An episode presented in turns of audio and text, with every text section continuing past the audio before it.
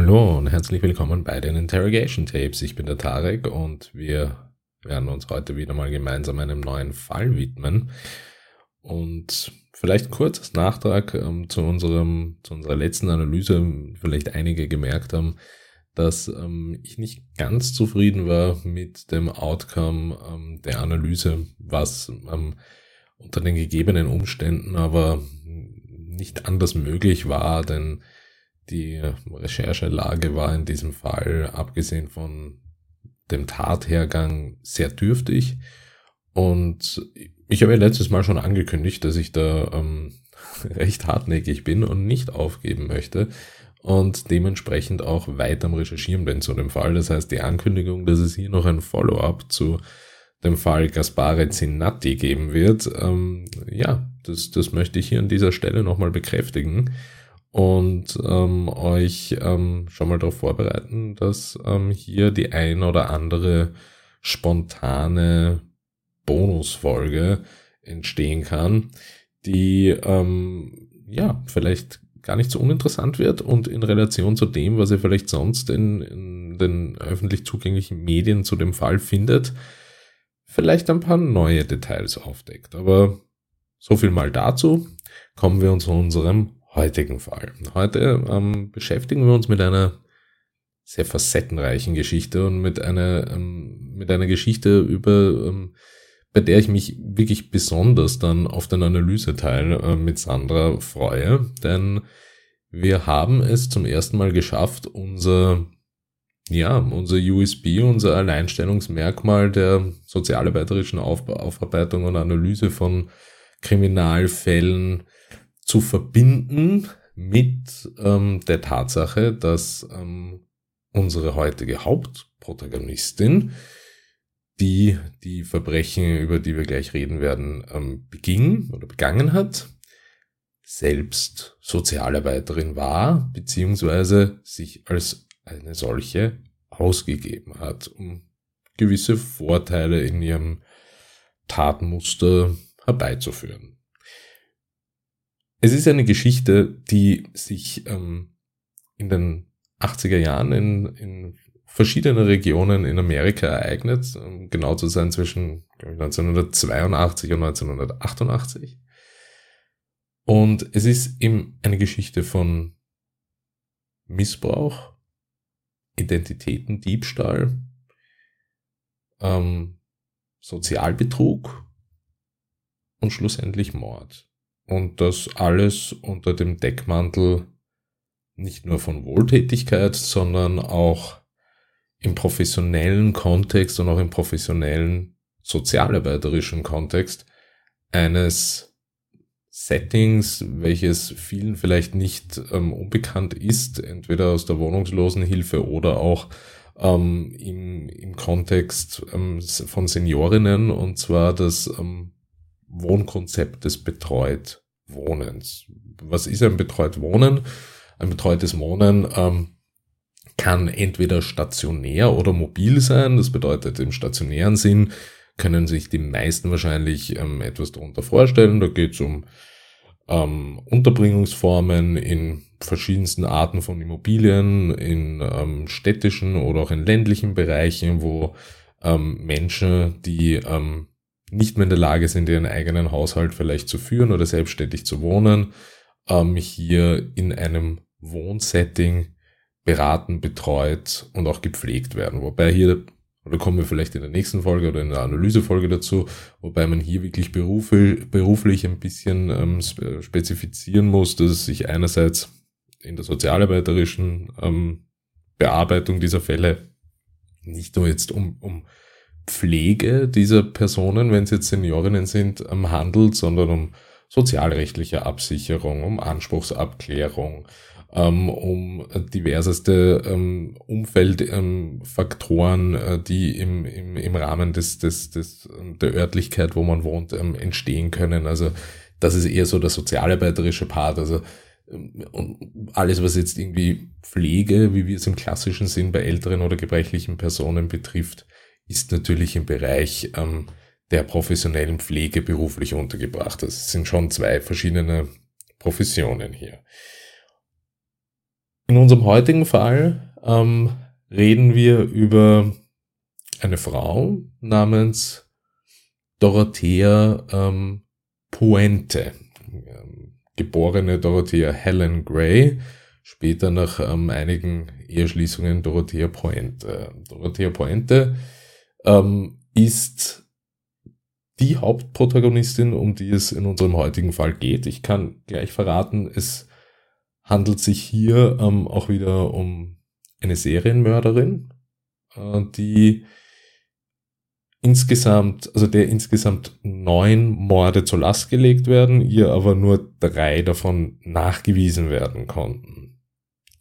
Wir wollen heute ähm, in unserem ersten Teil, denn es ist ein durchaus ähm, langer und extensiver Fall, in unserem ersten Teil einmal ein wenig auf die Entstehungsgeschichte dessen eingehen, wie Dorothea Poente zu ihren Opfern kam, welches Geschäftsmodell sich dahinter verbarg und wer aus der Opferperspektive die Menschen sind, die wirklich ihre Hilfe oder professionelle Hilfe gebraucht hätten und leider etwas ganz, ganz anderes gefunden haben. So, nach diesem kurzen Intro und ähm, einen Überblick über den Themenkomplex, den wir heute in unserem Fall behandeln werden, möchte ich euch ähm, nicht länger auf die Folter spannen und direkt in den Fall einsteigen. Dies ist der Fall von Dorothea Puente.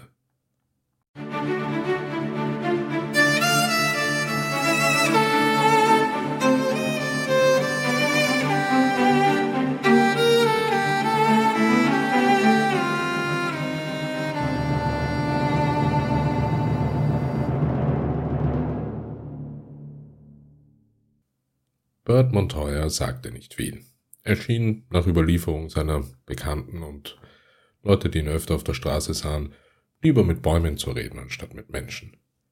Wegen seines ungepflegten Aussehens und seiner schäbigen Kleidung wurde er oft als betrunkener Penner abgestempelt. Die Ironie dabei war, dass Bert nicht einmal trank. Man sah ihn oft durch die Straßen von Sacramento, Kalifornien schlurfen und vor sich hermurmeln. Wenn er sprach, dann meist auf Spanisch, der Sprache seines Heimatlandes Costa Rica. Aber es kam auch vor, dass er ein wenig Englisch sprach. Bert schlief nachts in einem großen Schuppen in der Front Street, der VOA Volunteers of America zur Unterbringung von und Betreuung ähm, anderer obdachloser Männer zur Verfügung gestellt worden war, die im Gegensatz zu Bert meistens betrunken oder anderweitig substanzabhängig waren. Eine freiwillige Helferin, Judy Moyes, war besonders von Birds sanften Gemüt angetan und machte sich, nachdem sie festgestellt hatte, dass er weder Alkohol noch drogenabhängig war, auf die Suche nach einer alternativen Unterkunft für ihn. Dies sollte eine Unterkunft sein, in der er adäquat betreut werden konnte. Judy brauchte fast ein Jahr, um Birds offiziellen Ausweis und seine Sozialversicherungsnummer ausfindig zu machen, damit er die ihm zuständigen Sozialleistungen erhalten konnte. Nachdem sie sich mit der US-Botschaft in San Jose, Costa Rica in Verbindung gesetzt hatte, erfuhr sie, dass Bird am 8. September 1936 als Alvaro José Rafael González Montoya geboren wurde und 1962 zusammen mit seiner Mutter und seiner Schwester legal in die USA eingereist war. Nachdem Birds Identität geklärt war und seine Sozialleistungen erhalten hatte, bestand die nächste Herausforderung für Judy darin, eine geeignete Wohnung für ihn zu finden, in der seine Eigenheiten toleriert und seine Bedürfnisse erfüllt würden. Das Problem wurde gelöst, als einer der anderen Betreuer eine Pension in der Front Street vorschlug, die von einer freundlichen Witwe geführt wurde, die Erfahrung in der Betreuung von Obdachlosen hatte und mit den Launen der Mittellosen und Obdachlosen umzugehen wusste.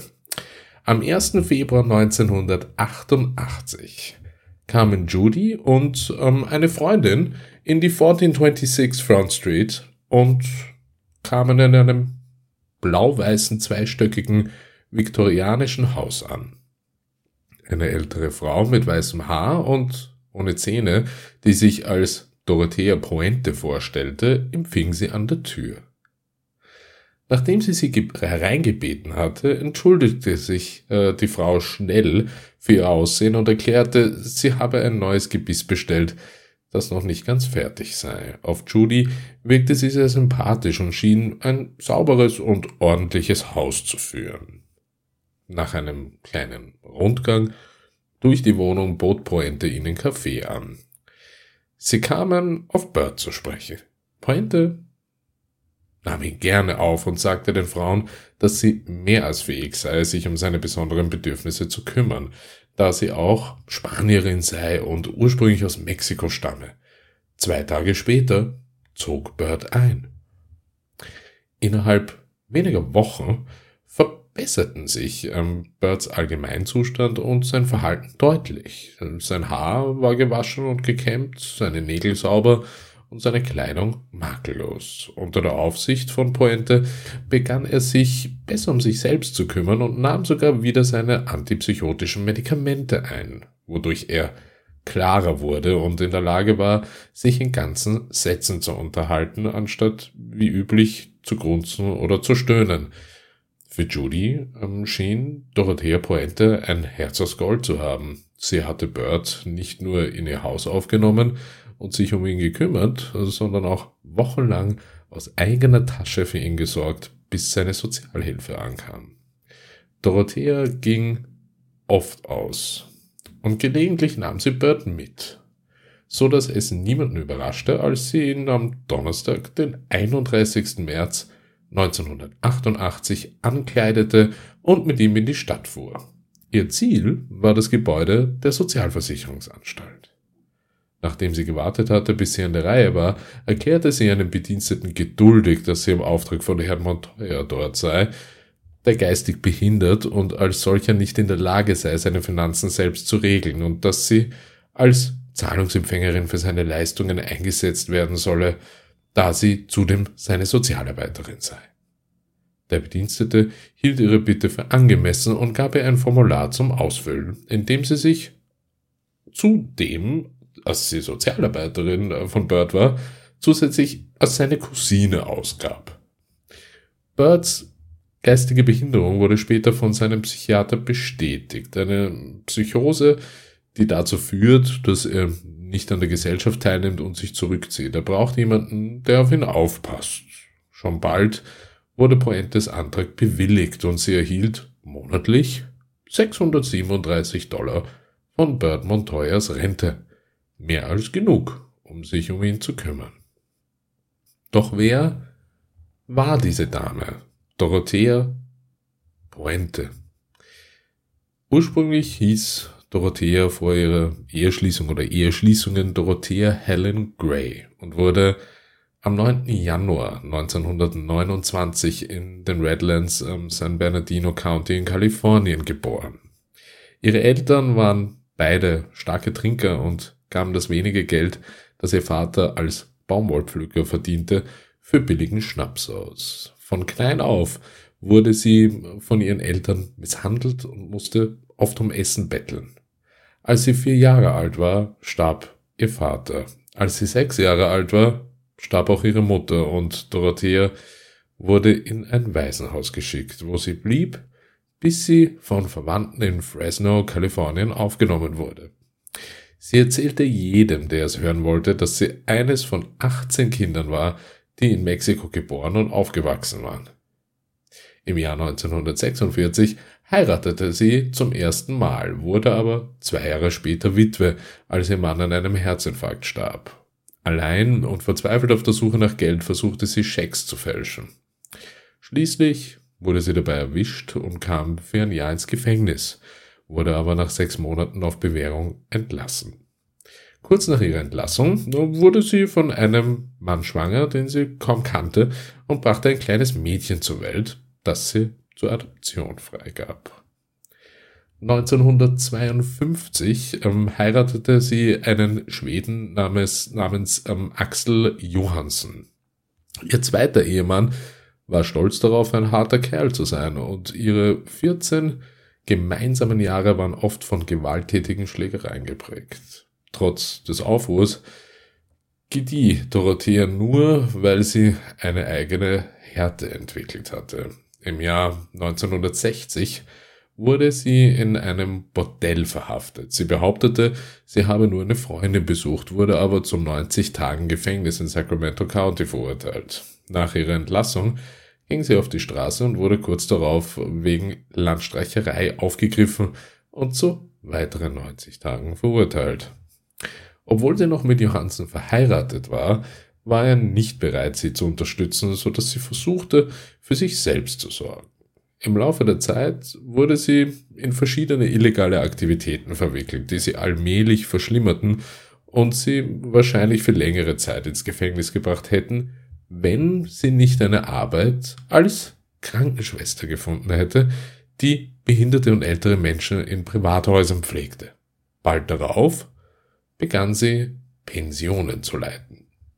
1966 ließ sie sich von Johansen scheiden und heiratete Robert Puente in Mexico City. Die Ehe war von Anfang an zum Scheitern verurteilt, denn Roberto, der 19 Jahre jünger war als Dorothea, hatte Schwierigkeiten, seiner neuen Frau treu zu bleiben. Kurz vor dem Ende der Ehe, zwei Jahre später, nahm Dorothea das größte Projekt ihrer Karriere in Angriff, als sie die Kontrolle über ein dreistöckiges Pflegeheim mit 16 Zimmern in der Straße 2100 Front Street übernahm. Das um die Jahrhundertwende errichtete Haus wurde zu einem florierenden Unternehmen, in dem Pointe Obdachlosen und Mittellosen die beste Pflege angedienen ließ. Obwohl Dorothea Pointe ihr Haus mit strenger Hand regierte, erwies sie sich als perfekte Gastgeberin, die zu Ostern und Weihnachten oft ihre Türen öffnete, um nicht nur die Armen und Obdachlosen, sondern auch die Sozialarbeiterinnen des Bezirks zu bewirten, deren Unterstützung ihren Erfolg sicherte. Nun, dies war die Einleitung und der Werdegang von Dorothea Pointe. Und jetzt fragen sich sicher einige von euch, was ist mit Bert Montoya passiert? Bert Montoya war nun unter den Fittichen von Dorothea und Dorothea bekam einen Teil seiner Sozialleistungen. Doch, wie ihr euch vorstellen könnt, blieb es dabei nicht.